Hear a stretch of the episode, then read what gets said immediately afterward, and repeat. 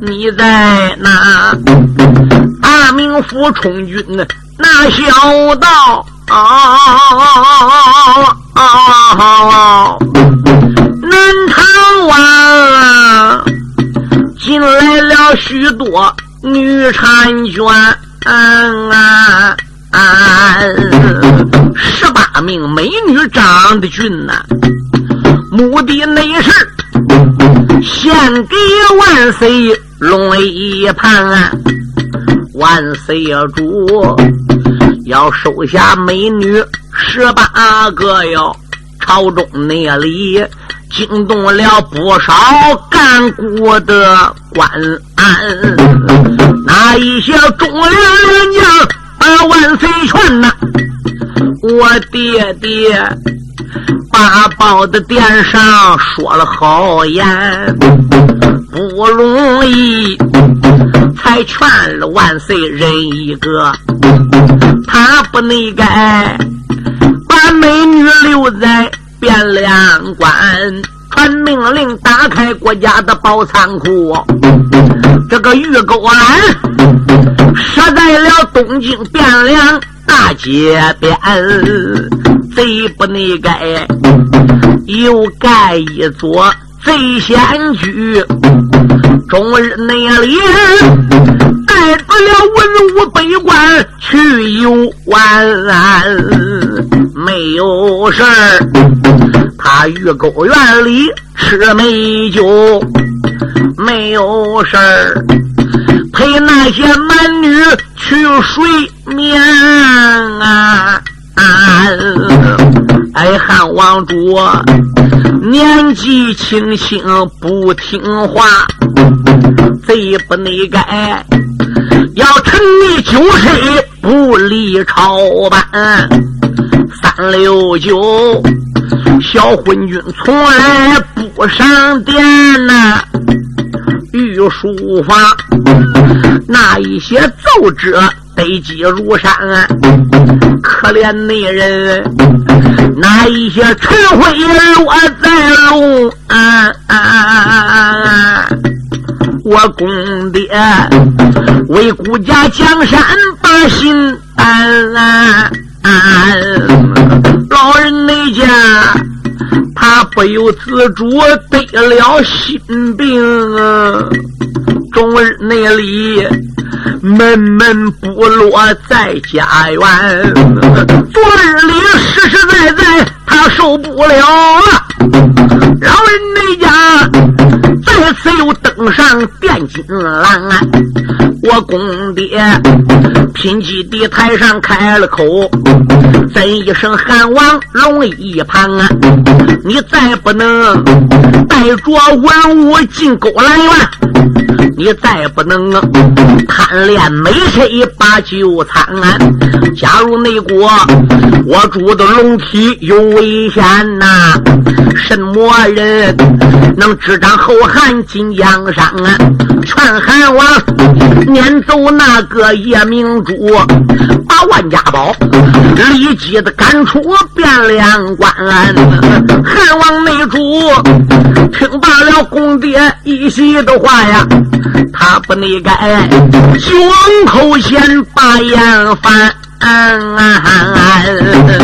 吩咐声两遍，你都别怠慢，叫一那声啊。垫脚的之下，内侍官啊，你把个名臣拉出开刀斩呐！炮打第三声，人头断。内侍内臣刚刚要把爹爹绑哎，谁料想又来几家干部的官案？你师傅啊石大人进殿讲情面，才饶了爹爹老高年。昏君说能把他死罪在金殿免呐，何罪要加在他的身间？内侍臣两边别怠慢，四十内棍打得我爹爹好可怜。我的爹金殿上被打四十棍，可怜那人，老人家腰腿都受伤。他听说丈夫你河北地界回家转呐，传家令，这件事要把你来瞒呐，这都是三三加一实成话。西楼的上边哪有虚言啊？何氏女半不拉拉没讲了，赵匡胤心头错写无名言。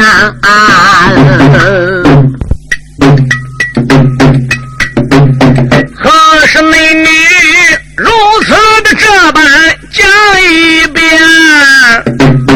赵匡胤心头也错起无名的呀。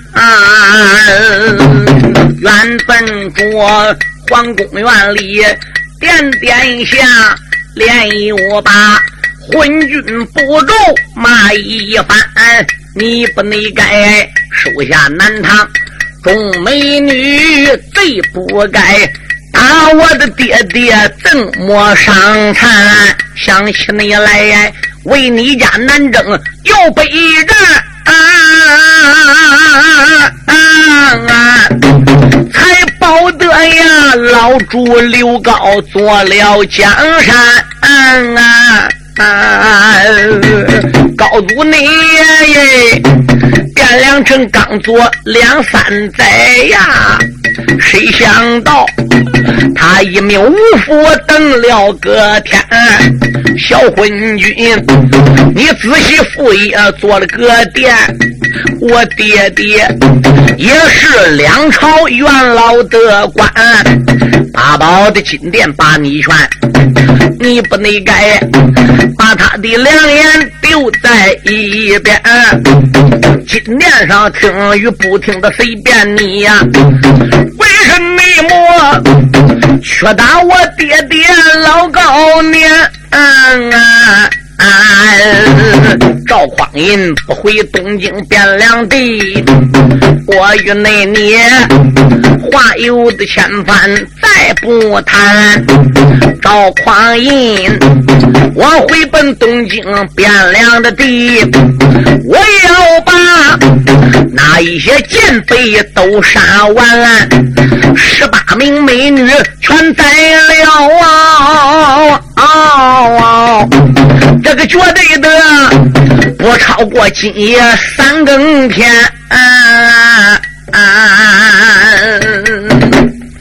赵匡胤听罢贺金蝉演讲了一遍，心中暗想：怨不得我爹爹如此的在此了，嗯，自己的经堂上边个难过，母亲如此的流泪，闹半天生的是闷气。那时候。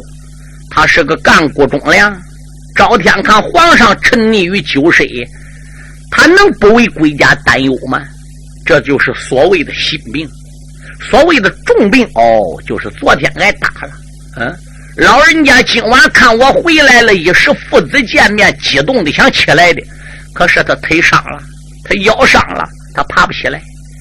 就这爹爹还要瞒着我，我赵匡胤的性格。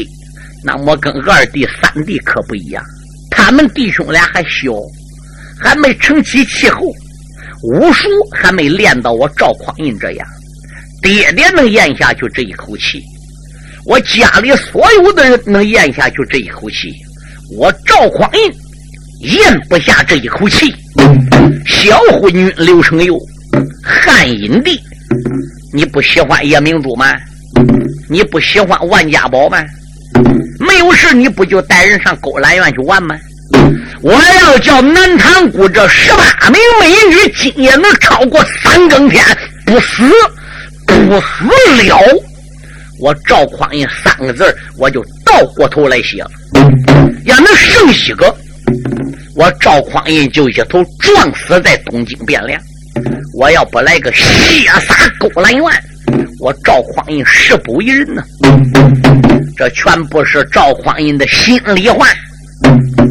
自打贺金蝉把真实的情况对他讲，他并没把恨刘承佑，并没把恨南唐的美女这些话打嘴里给说出来。